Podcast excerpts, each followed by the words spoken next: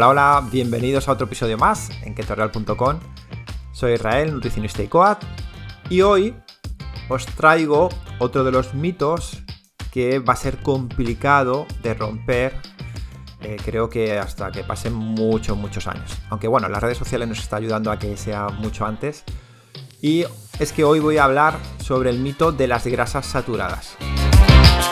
Porque eh, desde los eh, años 1950 más o menos eh, ya se empezó a hablar muy mal sobre estas grasas y se, se asoció ¿no? a los problemas del corazón y, problemas arteriales y, y demás. Entonces, eh, hoy con la evidencia en la mano y también con nuestra experiencia, pues hablar sobre ello y qué pensamos, ¿no? Que es una pregunta que nos suelen hacer habitualmente y, y queremos contestarla para que llegue a más gente. Así que vamos allá, vamos a por un tema muy interesante y siempre que sea romper mitos para buscar salud, eh, nosotros encantados. Así que vamos a ello.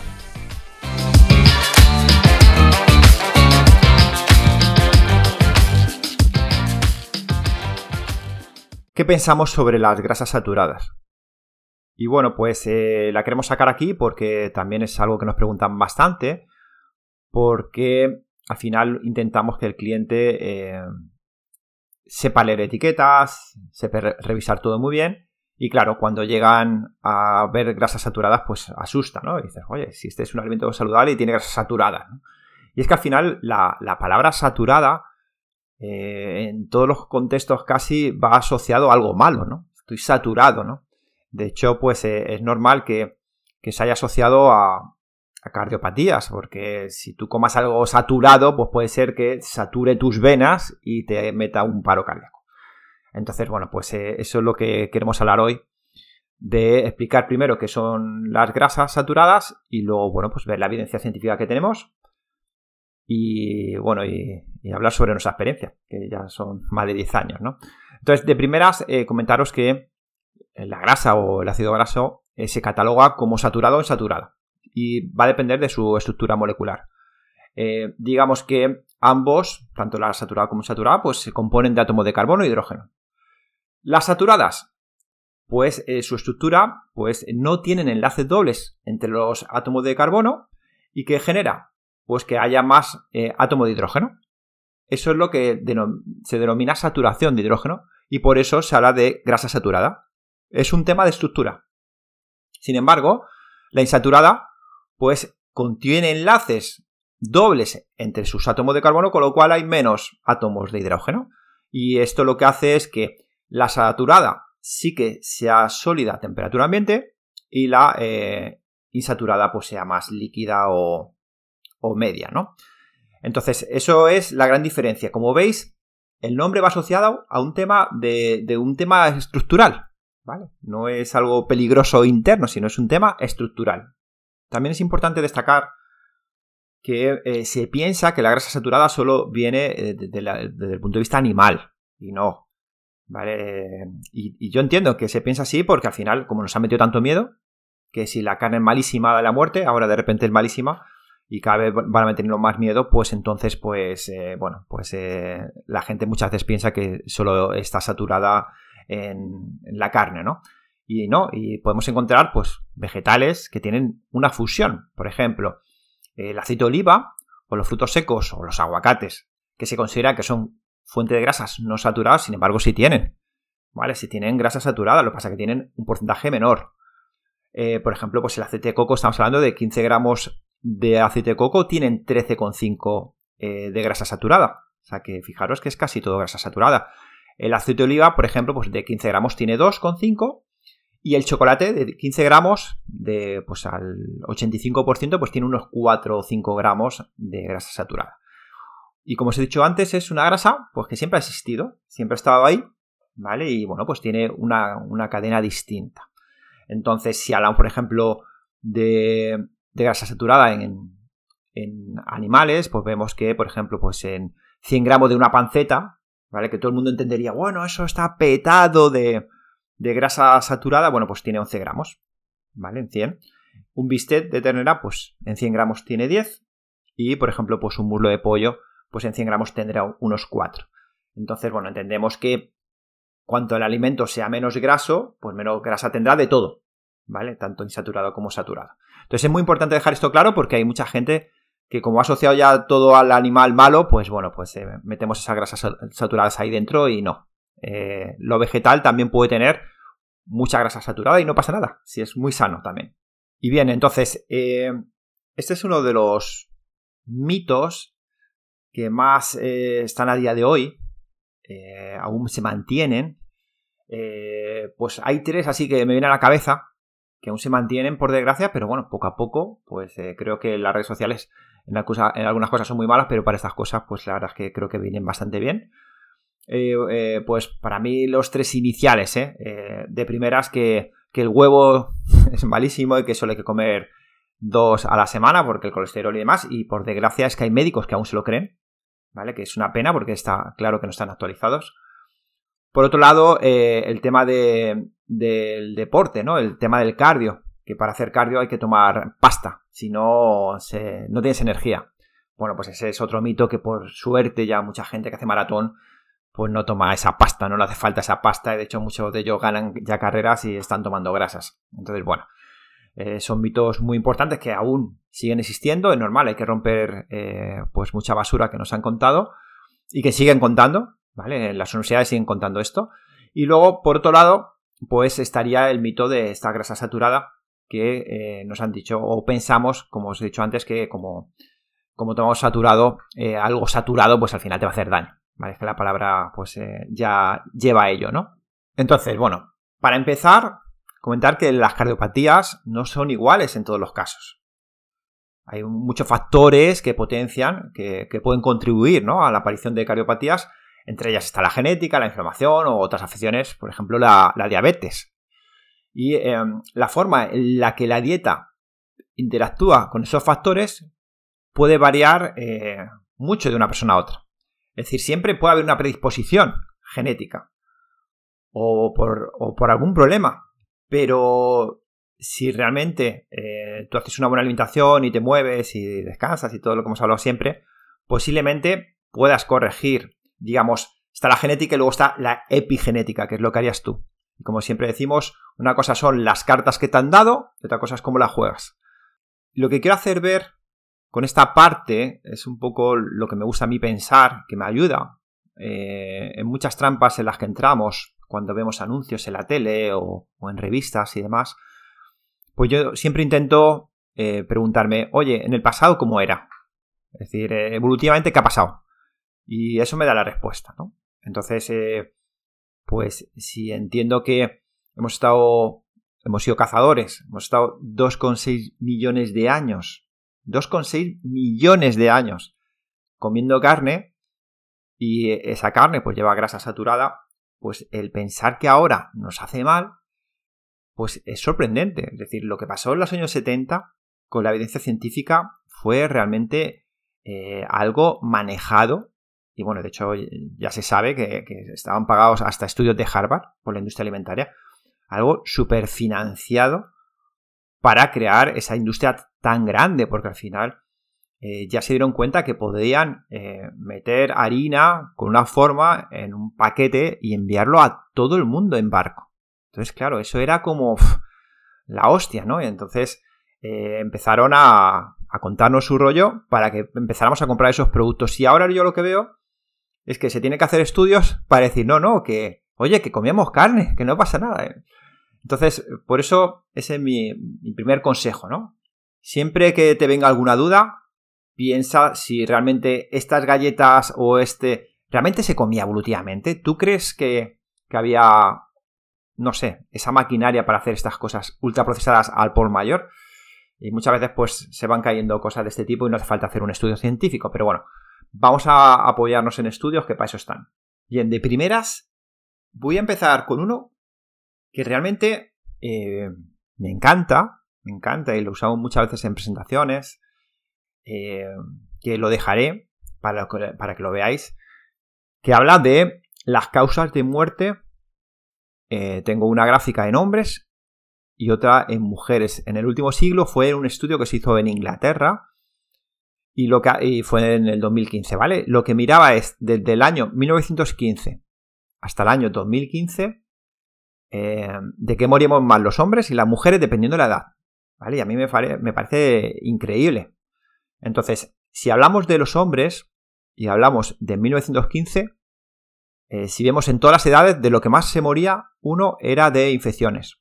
A tope. A tope de infecciones. ¿Vale? Hasta los 74 años, desde 0 a 74, lo que más se moría era de infecciones. Y, muy interesante también, a partir de los 75, 79, 80 o más, ya eh, moríamos por demencia o demencia senil. Bien, es decir, morías de, mayor. Bien.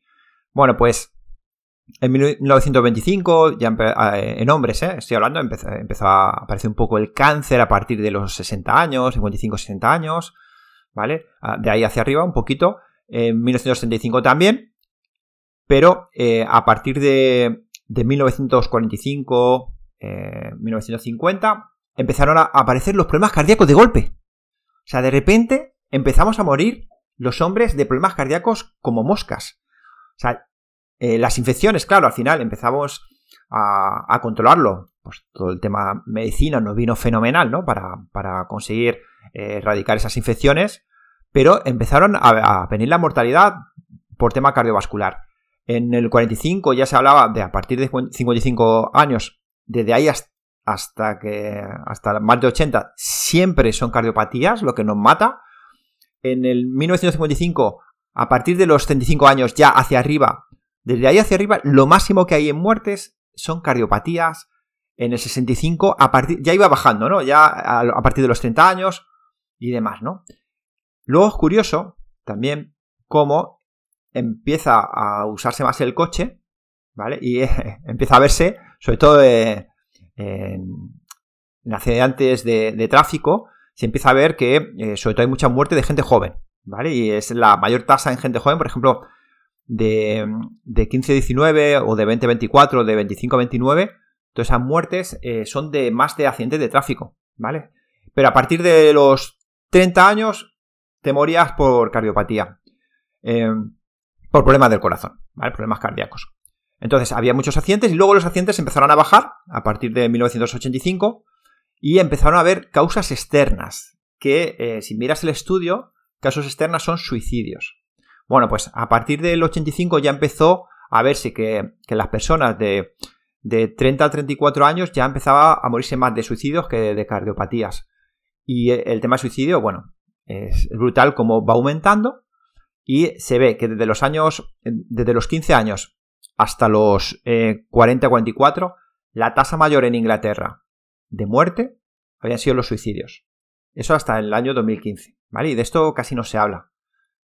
Pero bueno, luego empezó a subir el cáncer, pero además en gente muy joven, digamos que desde, desde, un año hasta los 14, la gente moría, eh, los hombres, de cáncer en 2015. Y luego ya también pues de, mayores un poco y cardiopatías. Es decir, ahí ya había un pupurrí entre cáncer, eh, suicidios, cardiopatías, ¿vale?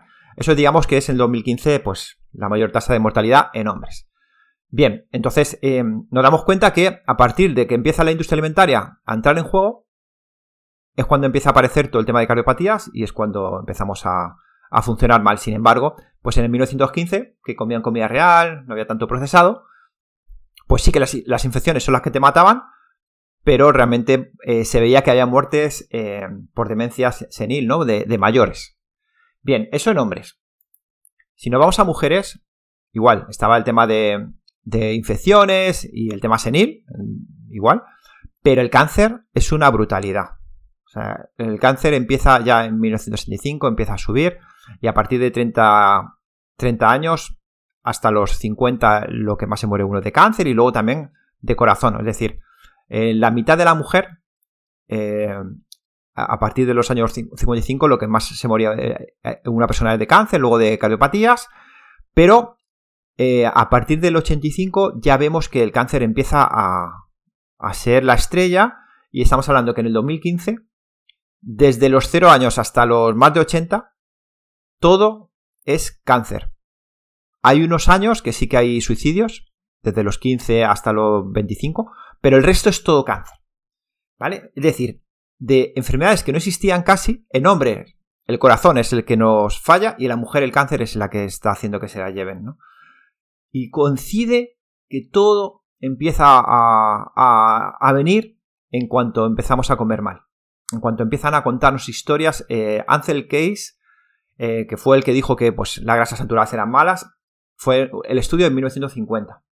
Y empezó Estados Unidos y Europa a, ponerlo como publicitario, como que era así, como teníamos que comer así, porque si no moríamos del corazón. Y, eh, ha, pasado todo lo contrario. A partir de ese año, cuanto más muerto ha habido de corazón, más cáncer, más enfermedades crónicas.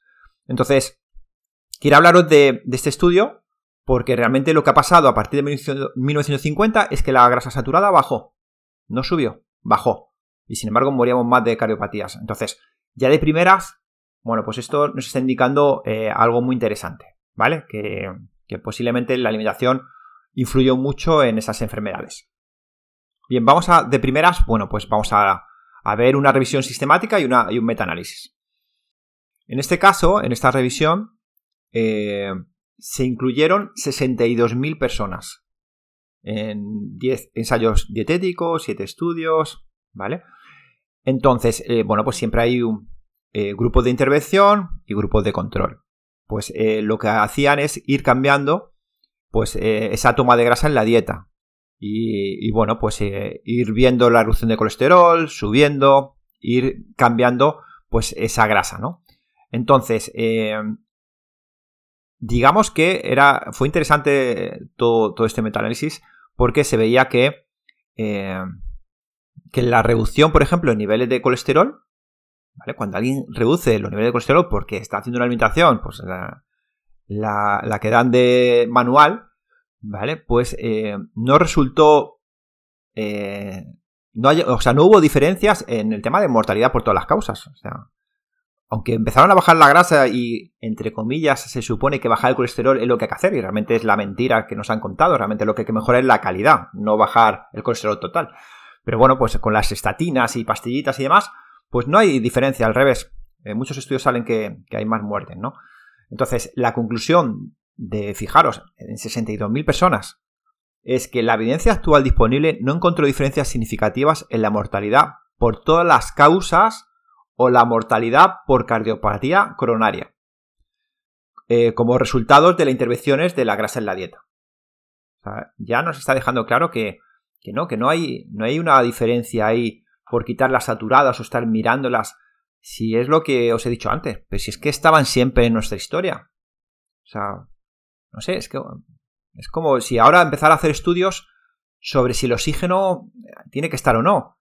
Pues es que siempre ha estado lo normal es que nuestro cuerpo se haya adaptado a, eso, ¿no? Son muchos años. ¿Cómo puede ser que de, 1950 nos han cambiado todas las reglas del juego? Y así está pasando. Que, como os he dicho antes en el, en el estudio, donde se ve la mortalidad en un siglo, pues lo que ha pasado es más problemas de corazón, más suicidios, más problemas de cáncer y bueno, y al final pues más pastillas y más, más dinero.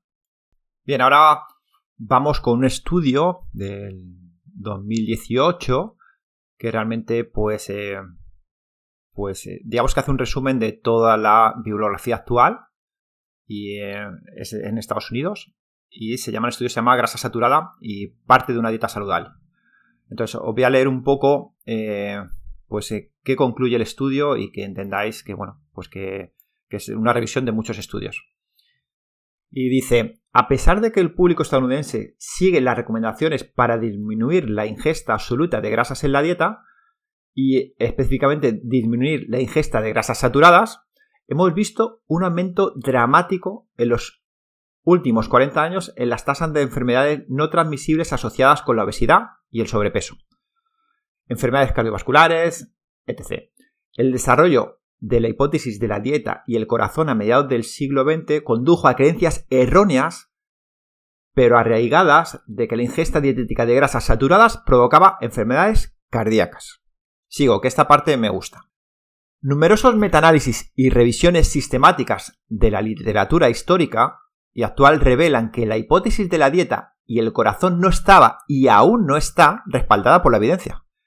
No parece haber un beneficio constante para la mortalidad por todas las causas o por enfermedad cardiovascular a partir de la reducción de las grasas saturadas. Además, se ha demostrado que las grasas saturadas en algunos casos tienen una relación inversa con la diabetes tipo 2, relacionada con la obesidad. Y dice, fijaros cómo concluye, dice, en lugar de centrarse en solo un nutriente, como es la grasa o la saturada, lo que se tendría que hacer es ver la calidad general de la dieta y la eliminación de los alimentos procesados, incluidos los carbohidratos simples. Probablemente contribuirá más a mejorar las enfermedades cardiovasculares y la salud en general. Bien, nosotros lo tenemos súper claro, pero porque nosotros sí creímos en ello. Y nos pusimos en marcha, porque deciros que hay un equipo de dietistas nutricionistas titulados que estén defendiendo la, alimentación keto basada en comida real, os aseguro que eso no está bien visto. A día de hoy, por lo menos en España. Es algo que todavía no se, no se estudia y, y para meterse ahí hay que estar convencido. Y claro, después de 10 años viendo cómo mejora la gente en todos los sentidos, cómo bajan de peso, cómo uno se da cuenta que si uno baja de peso, tiene energía, duerme mejor, pero ¿cómo va a ser malo? Es que eh, lo que está claro es que si, si duermes mal, eh, no te puedes mover, no tienes ganas de hacer nada, no tienes energía, posiblemente son señales de que algo va mal, ¿no? Y si empiezas a comer de una manera distinta y todo empieza a mejorar, oye, posiblemente estemos haciendo algo bien. Y coincide que la dieta keto, en tema de grasas saturadas, pues se meten, pero porque es una alimentación normal. Entonces hemos tirado ahí para que la gente pues realmente eh, no se dé cuenta de otras cosas. Pero lo que ha pasado es, oye, si yo te digo que la grasa es mala y la quitamos, que es algo además muy saciante, que da mucha energía, eh, tú te vas a poner a comer nuestra comida procesada, seguro. ¿Por qué? Porque vas a tener un hambre que vas a comer eh, las galletitas pues cada dos horas. Así que como veis, pues parece que siempre notamos el mismo mensaje, pero es que eh, todo lo que vemos y toda nuestra experiencia nos indica que si llenas tu carro de la compra con un 90% de alimentos que van a caducar en breve. Posiblemente mejores en todo esto, ¿vale? Y, no lo decimos nosotros con nuestra experiencia, sino lo dice la evidencia y ahora voy a leer para acabar lo que hizo un cardiólogo en una, revista bastante prestigiosa, dice, durante décadas los médicos y nutricionistas recetaron dietas bajas en grasas a las personas que intentaban reducir el riesgo de enfermedades cardíacas. Se pensaba que las grasas saturadas en las carnes y los productos lácteos obstruían nuestras arterias. Se pensaba que los granos, especialmente los enteros, ayudaban en todo, desde el colesterol alto hasta la digestión. Un creciente cuerpo de investigación sugiere que este consejo fue incorrecto. Para la mayoría de las personas son los carbohidratos, no las grasas, la verdadera causa de las enfermedades de corazón. Bueno, pues, como veis, un mensaje muy potente, ¿no? De un especialista, un cardiólogo, que indica que, que al revés, ¿no? Que todo lo contrario. Y por los datos estadísticos que os he ido contando antes, pues tiene pinta, ¿no? Que a partir de que nos dijeron que, la grasa era mala, pues ha conseguido que el problema cardíaco pues ha aumentado con creces, ¿no? Incluso ahora en la mujer ha aumentado también bastante. Todo esto me hace ahora recordar que hace 10 días, 12, no me acuerdo, pero bueno, de repente, eh, ¿qué sucede? Que nosotros al final, como hacemos seguimiento diario con nuestros clientes, pues al final se generan amistades muy potentes, ¿no? De gente que está con nosotros y siguen cuidándose y nos mandan mensajes de fotos de antes y después, cosas espectaculares, ¿no? De cambios, de que su familia eh, van fuera y comen súper sano y me mandan la foto, entonces cosas eh, tan buenas que, al final es lo que hace, ¿no? Que, nos, guste tanto nuestro trabajo porque vemos cambios muy positivos. Pero, eh, pues, no sé si era un viernes tarde, a las 11 de la noche, y empezaron a entrarme muchos mensajes de WhatsApp, ¿no? Oye, mira que están echando un documental de keto eh, y lo están poniendo verde, la keto, la dieta keto. Eh, dicen que se hace con batidos, con pastillas y que en dos semanas puedes tener problemas. Entonces, bueno, uno que ya está acostumbrado a ver esto y que ya ha hecho mucha reflexión, pues eh, entiende que exista esto porque está acostumbrado porque está acostumbrado, pero realmente cuando lo piensas, eh, esos mensajes, no sé, a mí me parecen que, que, es como si te dicen, oye, conducir un coche es muy peligroso, es malísimo y te vas a matar, seguro. ¿Vale? Y luego te explican que conducir el coche es con los ojos cerrados, marcha atrás y, conduces con las piernas. entonces la persona que lo ve dice, hombre, pues normal, ¿no? claro que vas a morir, es lógico, ¿no? Pues tú igual, al final le das la vuelta y te lo cuentan como que, que, que, claro, que fíjate, que con los patidos y tal, pero es que es todo mentira. Vale que hay distintas dietas keto en las redes y demás, pero yo veo que la mayoría defiende la comida real y defiende comer productos naturales y, y mensajes muy positivos, muy positivos. Entonces, que te cuenten esa milonga, es que es, es, es la risa, pero lo mejor de todo es que, bueno, me llegaron esos mensajes y, bueno, pues ya sabía yo que el reportaje pues iba a ser lo peor. No me paré ni, ni, a, ni a, revisarlo ni verlo después porque es que no, tiene sentido, ¿no? El ver mentiras pues me iba a enfadar más. Eh, son, son canales que, que son patrocinados pero tienen, no sé, creo que menos moral que otros. Pero lo curioso es que os aseguro que al día siguiente, que era sábado, empezamos a recibir muchos mensajes de, oye, quiero información, quiero información, ¿no? Entonces, claro, la tele tiene mucho poder. Pero, ¿qué sucede? Que muchas veces hacer patrocinio de algo que está vendiendo como malo está haciendo que se hable de ello. Y entonces, eh, bueno, pues un aluvión de mensajes de, oye, quiero información, eh, tal, eh, me interesa, me interesa. Y al final me pregunté, ¿no? Digo, oye, si están hablando mal y lo están poniendo tan malo, ¿por qué de repente se ha interesado tanta gente, ¿no? De, un día para otro, ¿no? Y, y, claro, lo pensé, digo, es que esto no tiene marcha atrás ya. O sea, eh, le hemos puesto un nombre a la dieta keto, pero al final creo que todas las dietas que están funcionando y que son sanas son bajas en carbohidratos. Ese es el, digamos, lo principal, ¿no? Y, al final es lo que une a, que la gente esté mejor, a que baje de peso eh, y a que se encuentre pues, mejor, ¿no? Y, y, qué sucede? Que como la gente estaba tan petada en todos los sentidos. Pues escuchas hablar de eso y dices, oye, voy a buscar sobre ello. Porque espérate, que aunque se te haga combatidos, pero si ayuda a mejorar, pero es que luego si encima leen y lo prueban, se dan cuenta que es toda una mentira y puede ser su modelo de vida. Entonces, desde aquí a, a todos los canales de televisión, por favor, emitir reportajes sobre keto hablando mal. Por favor, porque lo que va a hacer es todo lo contrario, porque esto ha venido para quedarse. Esto ya se está practicando en hospitales y en breve tiene que cambiar en las universidades. Esto es algo que no se puede tirar hacia atrás y la evidencia está ahí desde hace muchos años. Si tú comes como antes comida real, la que se comía en el 99% de nuestra evolución, ¿cómo va a ser malo, por favor? Entonces, de verdad, hablar mucho de keto y mal. Porque es que esto es una revolución. Lo que pasa que, bueno, en España estamos en bragas, como se suele decir, pero Estados Unidos lleva 20 años. Allí hasta el McDonald's tiene su hamburguesa keto. O sea, que es que esto, mm, mire donde lo mires, pues eh, está claro que, va a vencer y, la gente se va a ir uniendo porque no solo el de al lado te cuenta que ha bajado 13 kilos, sino que te dice, oye, es que me como el mundo, es que tengo una energía. Entonces, eso es imparable. Así que de verdad, hablar mal, que, a la gente que, nos dedicamos a difundir y hablar de ello, eh, nos vendrá mejor porque tendremos eh, una manada más grande. Más grande, seguro.